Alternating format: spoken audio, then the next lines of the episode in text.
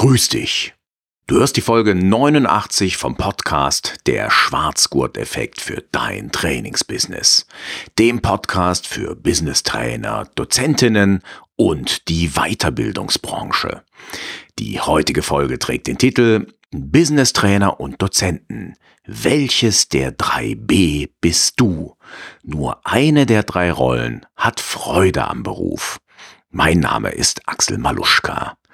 Du erfährst hier ganz nebenbei, welche drei Rollen es bei Trainern, Dozenten und auch Lehrern gibt, welche Vor- und Nachteile jede dieser Rollen hat, ja und welche ich dir empfehle, damit du Freude an deinem Beruf, am Unterrichten, am Lehren, am Schulen hast. Und wir starten wie immer mit etwas anderem, das freudvoll ist, mit Musik.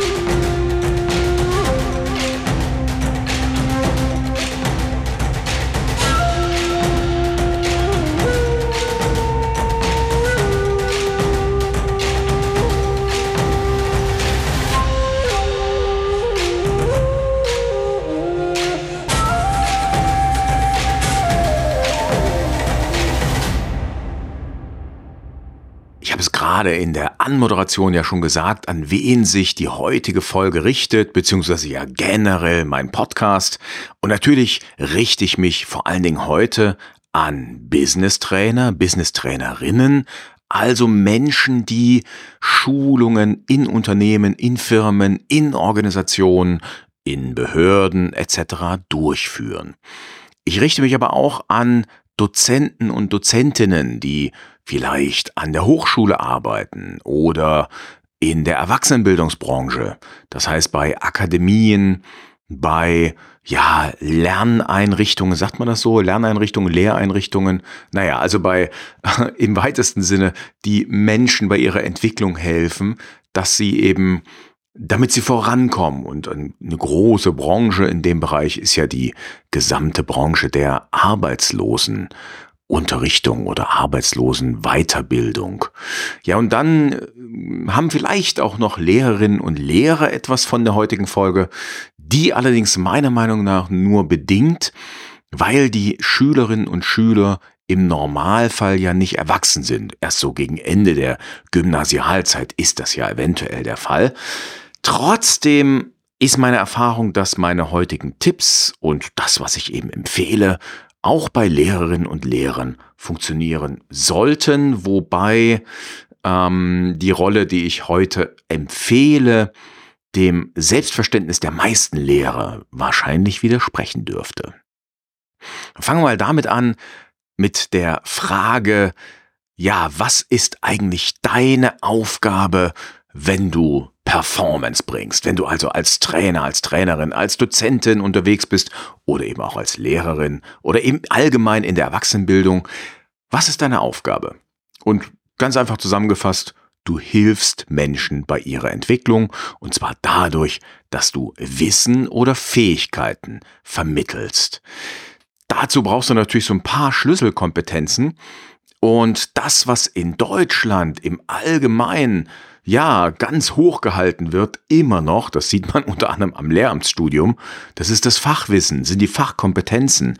Aber ey, die sind ehrlich gesagt nicht so super duper entscheidend dafür, ob du ein guter Trainer, eine gute Trainerin, guter Dozent oder Dozentin bist.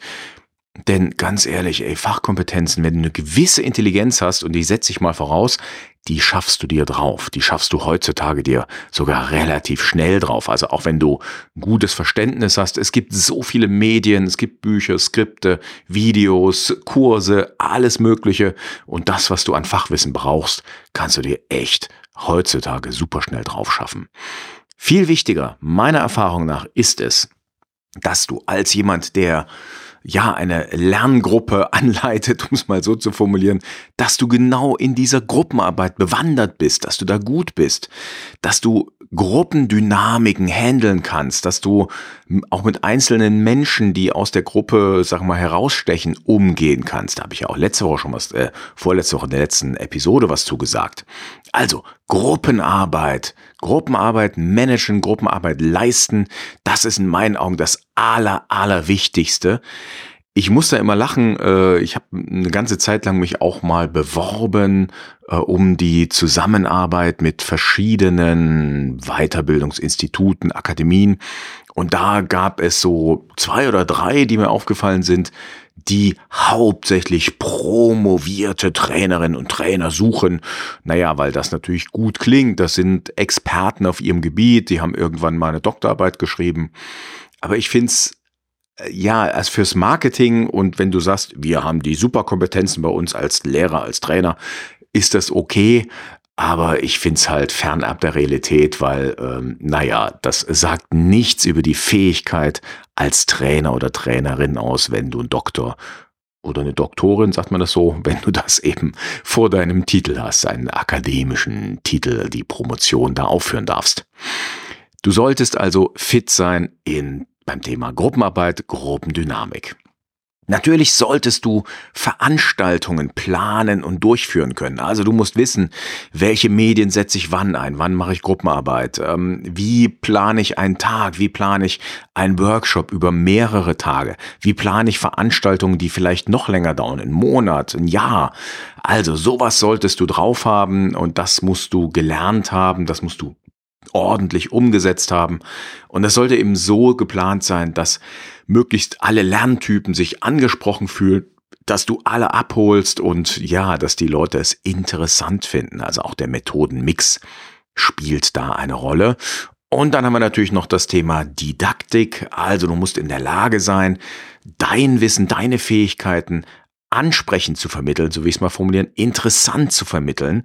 Du musst in der Lage sein, äh, das, um was es geht, den Teilnehmerinnen und Teilnehmern möglichst spannend beizubringen. Also ja, wenn du selbstständig bist, dann äh, kannst du eben nicht einfach deine Zeit absitzen, sondern dann, dann musst du dafür sorgen, dass die Leute mit glänzenden Augen aus deinen Trainings, aus deinen Veranstaltungen wieder rausgehen.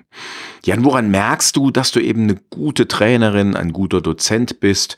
Naja, ich sag's mal so, an deinen Erfolgen. Das merkst du in der Veranstaltung selber, wenn du im Flow bist. Also wenn du ganz einfach die Zeit vergisst. Ja, wenn also die Anforderungen der Leute, die bei dir lernen wollen, genau mit deinen Fähigkeiten zusammenpassen. Wenn du die Zeit vergisst, wenn du ja ganz einfach am Abend so dich leicht fühlst, aber trotzdem merkst, wow, ich habe was geschafft.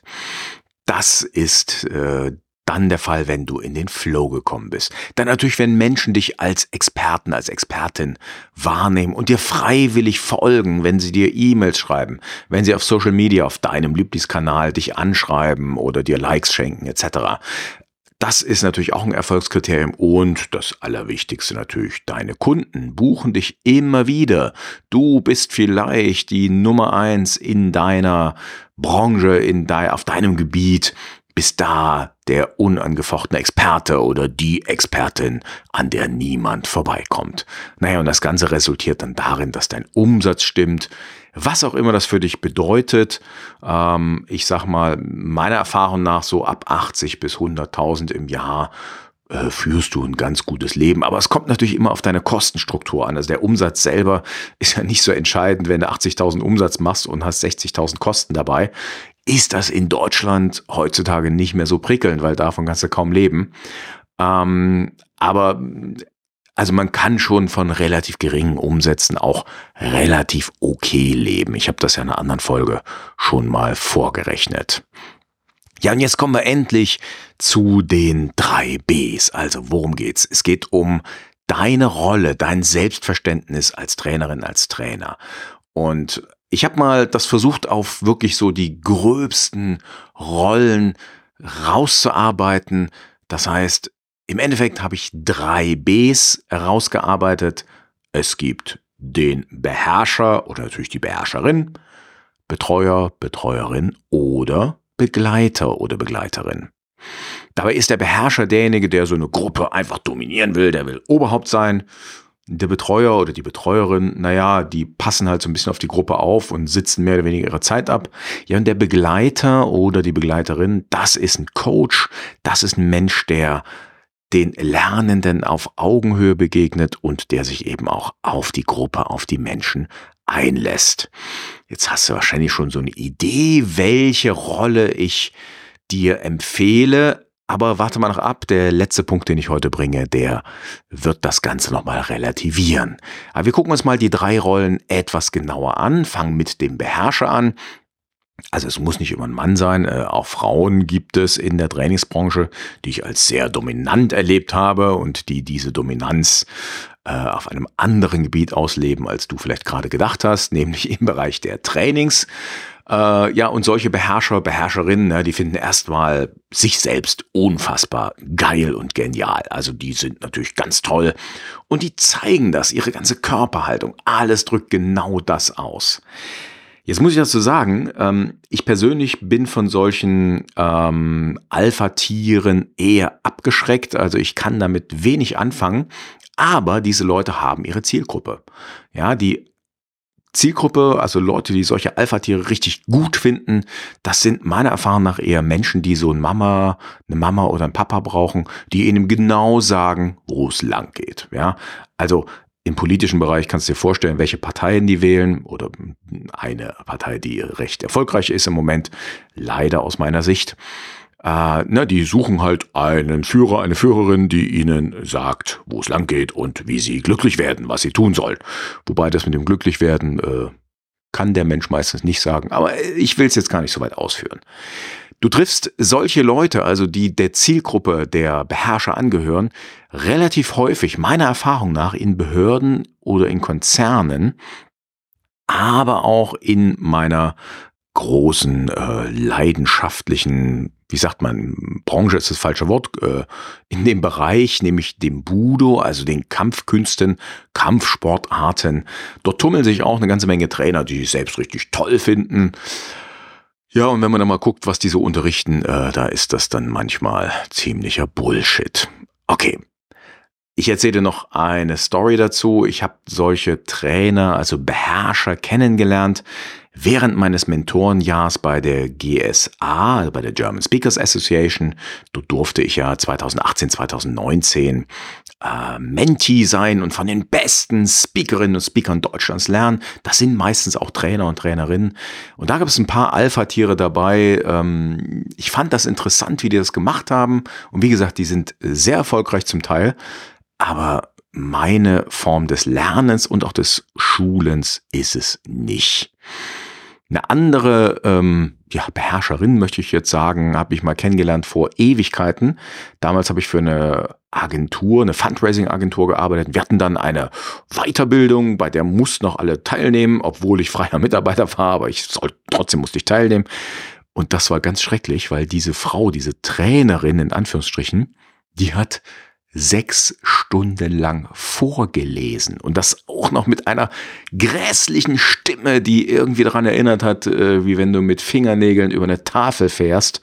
Und das musstest du dir sechs Stunden, also ich habe da protestiert gegen diese Unterrichtsform, Unterrichtsform in Anführungsstrichen, aber die fand das ganz toll und naja, hat dann auch im Nachhinein mich noch ziemlich angemacht. Also, wobei das war, was die Frau praktiziert hat, das war so eine Mischung aus Beherrscherin und der Gruppe Nummer zwei oder der Rolle Nummer zwei, der Betreuerin, so nenne ich sie. Und Betreuer, das sind im Grunde genommen ähm, Trainerinnen, Trainer, Dozenten, die einfach im Endeffekt ihre Zeit absitzen. Ja, die, die, die keine Trainer sind, die keine Lehrer sind, die nicht geeignet sind dafür, anderen Menschen etwas beizubringen. Und ähm, ich würde mal sagen, bei den Lehrerinnen und Lehrern, also in der Lehrerschaft, ja, so diese normalen Lehrer, die wir in der Schule antreffen, da haben wir mindestens ein Drittel der Menschen, die zu der Rolle der Betreuer zu zählen sind. Ähm, das heißt, ja, äh, du kannst dich an deine eigene Schulzeit mal zurückerinnern, welche Lehrer das war. Das waren halt die, wo du dich zu Tode gelangweilt hast oder die einfach, wo der Unterricht schrecklich war. Ähm, ich habe es aber auch im Studium erlebt. Auch da gab es Professoren, die haben einfach nur ihre Zeit abgerissen. Es war denen scheißegal, ob wir Studierende äh, was mitnehmen. Und ich habe äh, in der Arbeitslosenbranche, da habe ich ja auch lange Zeit gearbeitet, ähm, dort gibt es auch eine ganze Menge Kolleginnen und Kollegen, so erzählten mir die Menschen immer, äh, die einfach nur irgendwas machen mit den Leuten, die eigentlich Gruppenbetreuung machen und sonst nichts. Äh, ich war da immer schon damals auch eher ein bisschen anspruchsvoller und habe gesagt, ich möchte, dass die Leute was mitnehmen. Also diese Gruppe Trainerinnen, Trainer, Dozentinnen, Dozenten sind eher lustlos bei ihrer Arbeit. Die Ergebnisse sind denen völlig egal. Und ich erinnere mich da an ein herausragendes Beispiel. Das war ein Professor, der hat, ich habe ja äh, angefangen damals als 19-Jähriger, als VWL-Student, also Volkswirtschaftslehre studiert. Und da gab es einen Professor in Mathe, der hat das so schrecklich, der hat praktisch immer das Gleiche erzählt immer total gelangweilt und ihm war vollkommen egal, was er da erzählt hat. Er hat einfach seinen Job abgerissen. Damals in den 90ern, da gab es ja noch Skripte so ausgedruckt und zwar ausschließlich. Internet gab es noch nicht in der Form. Und da äh, hast du dir dann in der Fachschaft jeweils das Skript für den jeweiligen, für die Vorlesung etc. abgeholt. Und da gab es ein Skript, da waren sogar die Witze des Professors drin vermerkt, die der jedes Jahr gebracht hat. Also so ein Typ war das und das war halt einfach einer, der hat seine Zeit abgesessen und äh, also wirklich mm, unfassbar, wie diese Menschen als Lehrende auf andere Menschen losgelassen werden. Ja, und dann kommen wir zur letzten Rolle und das ist die, die ich dir empfehle. Und wenn du meinen Podcast hörst, dann ahnst du auch schon, worauf ich hinaus will. Die letzte Rolle ist der Begleiter oder die Begleiterin, so habe ich die genannt. Und diese Leute begegnen ihren Schulungsteilnehmerinnen und Teilnehmern auf Augenhöhe. Ja, sie wissen halt einfach mehr als die Leute, die sie da unterrichten, diese Schulen, die sind vielleicht weiter in ihrer Entwicklung, aber sie fühlen sich eben nicht als was Besseres oder als was Tolleres. Ja, sie haben Spaß an ihrem Fach, sie brennen für ihr Fach, sie haben Leidenschaft für ihr Fach, für das, was sie da vermitteln. Ja, und du kannst die eine Frage dir selbst stellen, ähm, die trifft eben auf die Begleiter im Bereich der Trainings sehr gut zu würdest du deinen Job auch machen, wenn du dafür kein Geld bekämst? Und du weißt ja, dass ich ähm, ehrenamtlich im Bereich Karate als Übungsleiter unterwegs bin, also als Trainer. Da kriegen wir zwar so eine kleine Aufwandsentschädigung für, aber wenn ich das mal als Stundenlohn äh, ausrechne, dann mache ich es halt wirklich nicht fürs Geld. Und äh, in dem Sinne kann ich die Frage absolut bejahen. Also ja, ich mache das alles super gerne, ich unterrichte super gerne, ich bin gerne mit den Studierenden zusammen, ich unterrichte gerne Teams und bringe ihnen bei, wie sie gut miteinander reden. Ich helfe gerne Nachwuchstrainerinnen und Trainern, ihr Business aufzubauen. Alles das macht mir richtig viel Spaß. Und da möchte ich dir auch äh, zwei Beispiele nennen. Also ich hoffe, wie gesagt, dass ich selber hauptsächlich dazu zähle, dass ich diese Rolle lebe. Aber auch mein Karate-Trainer, der Jürgen, der ist so ein Typ. Klar, ich habe von ihm mir seine Rolle, sein Verhalten als Trainer abgeschaut. Und er ist halt einer, der immer äh, unprätentiös, so wollte ich sagen, daherkommt und äh, ja, einfach ähm, ja jemand ist, der, der sich als, äh, wie, wie ist dieses Sprichwort, gleicher unter gleichen versteht, naja, du weißt vielleicht, was ich meine. Also er begegnet, begegnet uns Schülern auf Augenhöhe und das, obwohl er mehrere Jahrzehnte mehr Erfahrung hat als alle anderen seiner Schüler und Schülerinnen. Ja, und im Studium hatte ich auch mal noch einen, das war so ein, äh, da habe ich im Nebenfach Pädagogik studiert und äh, da war ein ähm, wie, wie nennen sie sich, Promotionsanwärter. Ja? Also er hat gerade an seiner Promotion geschrieben, an seinem Doktor. Und der hat uns eben unterrichtet und der war so richtig engagiert. Der war so engagiert.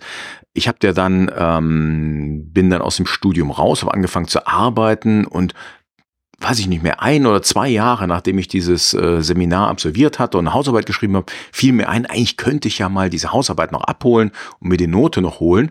Und da hat er gesagt, ja, bei mir kriegen Sie die aber nicht einfach so, sondern äh, Sie müssen zu mir ins Gespräch kommen und ich rede mit Ihnen über die Arbeit. Und dann hat er wirklich ein Jahr oder so, nachdem der die Arbeit korrigiert hatte, nochmal mit mir ganz ausführlich drüber gesprochen.